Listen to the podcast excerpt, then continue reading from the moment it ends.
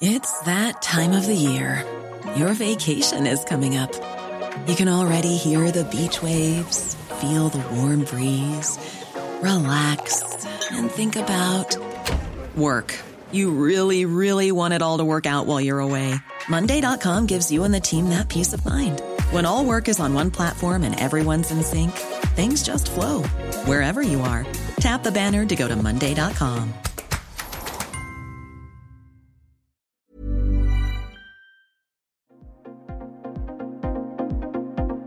Ils sont au cœur de l'actualité ou la décrypte. Prenez des nouvelles de la France et du monde avec Fil Rouge, un podcast du Dauphiné Libéré. Pionnier de la musique électronique en France, le DJ Laurent Garnier raconte les conséquences de la pandémie de Covid-19, notamment sur les matières premières pour la fabrication des vinyles, où ils font compter parfois jusqu'à 12 mois pour presser un disque. Un reportage d'Alex Gay à cause du Covid, euh, de pressage de disques, on en est maintenant entre 5 à 12 mois pour avoir les vinyles. Donc là, ça devient très très compliqué. Euh, et comme j'aime bien, j'aime bien l'objet aussi, et que j'ai envie de sortir ces morceaux-là sur vinyle, euh, même si je l'envoie euh, la semaine prochaine à la presse, ça va pas sortir avant, euh, allez, mars-avril l'année prochaine, quoi. Donc là, je peux, on peut, peut plus rien planifier malheureusement parce que les usines de pressage sont saturées.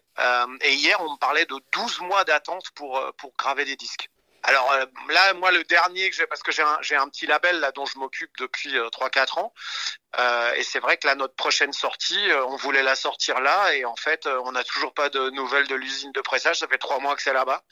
On nous avait dit trois mois, et je, à mon avis, ça va plutôt être cinq que trois. Mais donc là, on subit un peu le problème de matières premières, parce que je sais qu'ils n'ont pas eu de bakélite. Enfin, ça, ça, a été un peu la merde. Et il y a aussi de plus en plus de, de, de major compagnies qui fabriquent du disque. De plus, ils sont venus à fabriquer du disque, et en fait, ils prennent toute la place. Et, et les petits labels comme nous, on en chie un peu. Donc c'est un peu compliqué là. Là, en fait, ils ont une vraie. Alors déjà, ils avaient une carence de, de staff et surtout, ils avaient plus la matière première. Il y avait plus de bakélite pendant un long moment et, euh, et je sais que moi, j'ai gravé un disque pendant le Covid et ça a été hyper galère quoi pour euh, pour fabriquer. Euh, je crois qu'on a fabriqué 100 ou 120. Euh, je sais que j'ai attendu hyper longtemps. Ça a été ça a été très très long, très compliqué.